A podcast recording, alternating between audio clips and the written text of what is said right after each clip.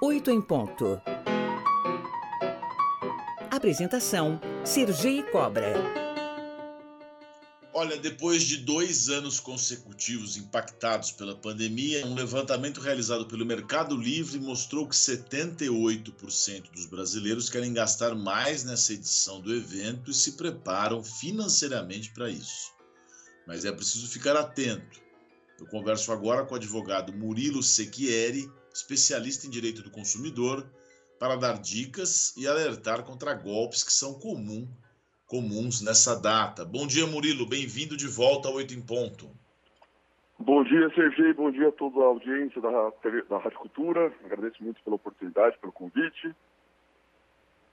Meu caro, sempre quando eu, eu mesmo? Eu, particularmente, né, não em nome da rádio, eu quando eu olho Black Friday, eu já olho e falo: hum, será que tem desconto mesmo? Em que, que o consumidor deve ficar atento nesse período para não cair em golpe? Essa sua dúvida é de fato muito fundada e ela tem a ver até com uma experiência mal sucedida que nós tivemos nas primeiras edições, nos primeiros anos da Black Friday no Brasil, em que ela ficou conhecida como a Black Fraud porque as empresas elas, elas subiam os preços dos produtos que elas pretendiam anunciar, pretendiam anunciar, alguns meses antes da promoção. E aí a gente ficou com aquela frase, a famosa frase do pague metade do dobro, porque o desconto era apenas uma maquiagem. Esse problema hoje é um dos menores, porque existem inúmeras ferramentas, basicamente são sites de comparação de preços, aqueles muito conhecidos, eles fazem, além da comparação de preços entre estabelecimentos, eles também fazem uma, um gráfico de evolução dos preços de cada produto em cada estabelecimento pesquisado. Então você tem condições, é, desde que, e acho que a palavra, né, talvez a regra de ouro seja planejamento, mas desde que você tem um certo planejamento, você tem condições de pesquisar antecipadamente se houve naquela ou naquelas empresas que te interessaram, as, as ofertas, alguma variação recente que possa ter sido utilizada para mascarar é, o preço, quer dizer, dar a, a, impressão de um desconto irreal. Então esse é um, um ponto que hoje é fácil para que o consumidor possa evitar esse tipo de fraude. Mas não é a única, existem outras que são bastante preocupantes.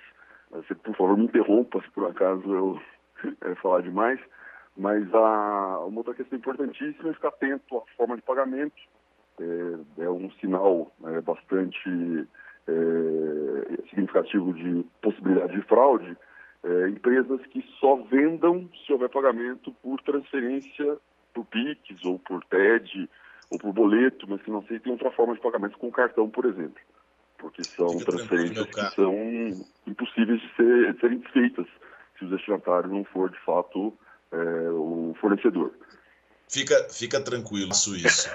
Ô, ô, Murilo, me diga uma coisa: a gente tem uma legislação que é o Código do Consumidor, que é muito elogiado, com as mesmas especificações com marcação de preços diferentes.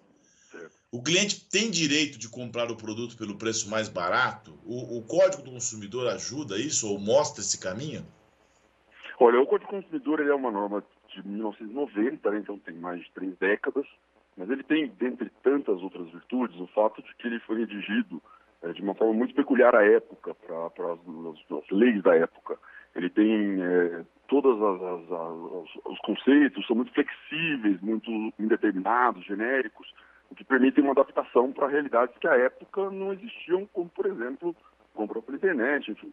É, com relação a essa diferença de preço, é, se existe no estabelecimento uma diversidade de preços entre o mesmo produto, quer dizer, é, etiquetas com preços diferentes, é muito simples, é, o consumidor tem direito a exigir o preço mais baixo não está escrito isso no Código de Defesa do Consumidor, está escrito que as cláusulas serão interpretadas em favor do consumidor, e essa cláusula preço, sem dúvida nenhuma, é uma das mais importantes.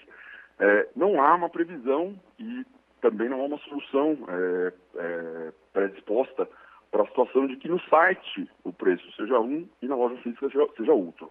Mas também é possível que o consumidor busque, e aí a questão vai ser uma demanda judicial, para buscar é, exigir que em ambas as, ambas as, as, modalidades de compra ele consiga é, o mesmíssimo preço.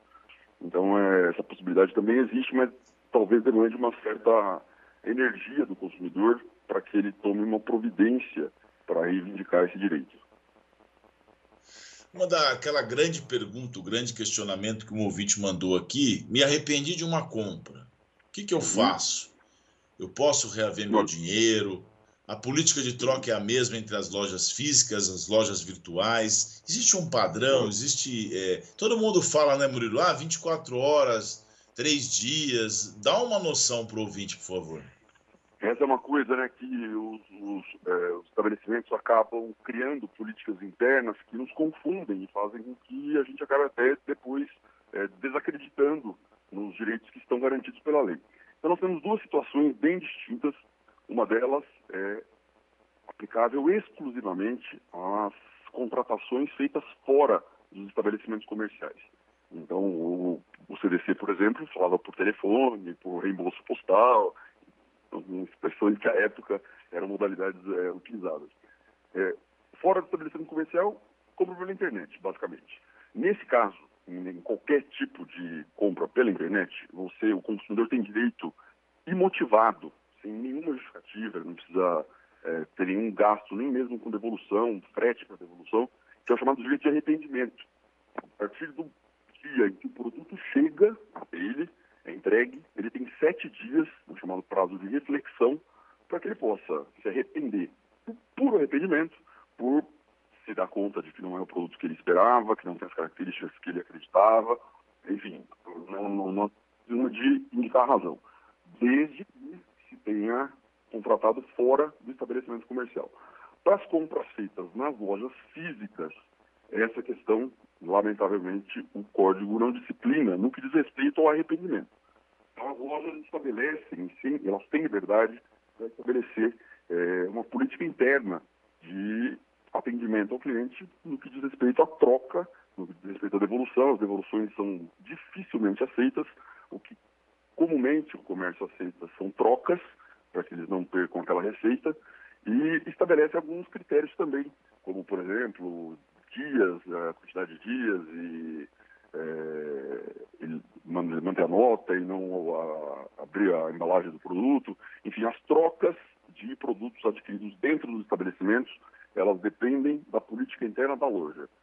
Se for uma aquisição feita durante o período promocional, né, de, de Black Friday ou não, mas se for pela internet, sete dias o consumidor tem o direito de comunicar ao fornecedor que ele simplesmente quer desfazer o contrato sem qualquer justificativa. Então isso é muito importante que, clame sobre algum defeito na loja. Isso não quer dizer que a garantia que eles deem seja é, limitada a esse período. É, o fabricante ele é obrigado a dar uma garantia de 90 dias para os produtos duráveis. Então, ainda que a loja não queira aceitar o produto de volta, porque é, ultrapassado aquele prazo que ela informou na hora da, da finalização da compra, de três ou sete dias, a assistência técnica da marca é obrigada a aceitar para reparar o produto em até 30 dias. Então, essa garantia existe, só que nesse caso existe um motivo, que é o mau funcionamento. É, mas nas hipóteses de aquisições pela internet, existe razão. Ô Murilo, quais são os direitos mais violados do consumidor? Se é que existe um direito que é o mais violado? Olha, eu acho que é o, talvez o maior, porque é muito amplo, é o direito à informação. O consumidor tem um direito sagrado a ser informado acerca de todos os aspectos relacionados à aquisição. Só que nem todas as informações elas são, de fato, relevantes para o fornecedor, relevantes não, não são convenientes a ele. Então, nós consumidores, muitas vezes, somos vítimas de sonegação de informações como por exemplo essa, de que você pode desistir da compra em sete dias, como a de que embora você, depois de três dias na loja, você não possa reclamar por um defeito, você ainda pode reclamar perante o, a assistência técnica do fabricante. É, basicamente isso. E, e hoje existe uma, uma facilidade muito grande para os golpes, que já são muito mais é, sofisticados do que simplesmente a tal, a famosa é, pague a metade do dobro, mas golpes de, de sites que são falsos, que é, é, golpes que são aplicados por meio de mensagens de SMS, de e-mail, que enviam links que dão toda a aparência de que trata de uma transação é, correta, mas que, na verdade, não se trata daquele estabelecimento que o consumidor acredita que, que seja no qual ele, ele pretende fazer a compra. Então é muito importante ficar atento a não abrir em hipótese nenhuma essas mensagens, esses links de mensagens de ofertas é, que sejam enviados é, por, por e-mail, para SMS ou por qualquer outra é, rede social. É muito importante, se o pagamento for feito por boleto, por PIX, verificar os dados do destinatário, porque se houver qualquer divergência, isso é, é, é não é nem um sinal, mas é uma constatação de que se trata de uma fraude. Outra coisa importantíssima, se me permite, é ficar atento não só ao preço, ao valor nominal do preço é, durante a promoção, mas também levar em conta o prazo de entrega, o valor do frete, que muitas vezes é, acabam, é, de uma certa forma, neutralizando esse, as vantagens que aquele, aquela compra poderia representar. Muito bem. Conversamos aqui no, no 8 em Ponto com o Murilo, doutor Murilo Sequieri, advogado, ex-procurador do Estado de São Paulo, especialista em direito do consumidor. Murilo, muito obrigado, viu, por sua participação aqui do 8 em Ponto. Uma boa sexta-feira, uma boa Black Friday, né? E um grande abraço para você. Eu que agradeço a você pela, pela oportunidade e estou à disposição sempre que for necessário. Muito obrigado, viu?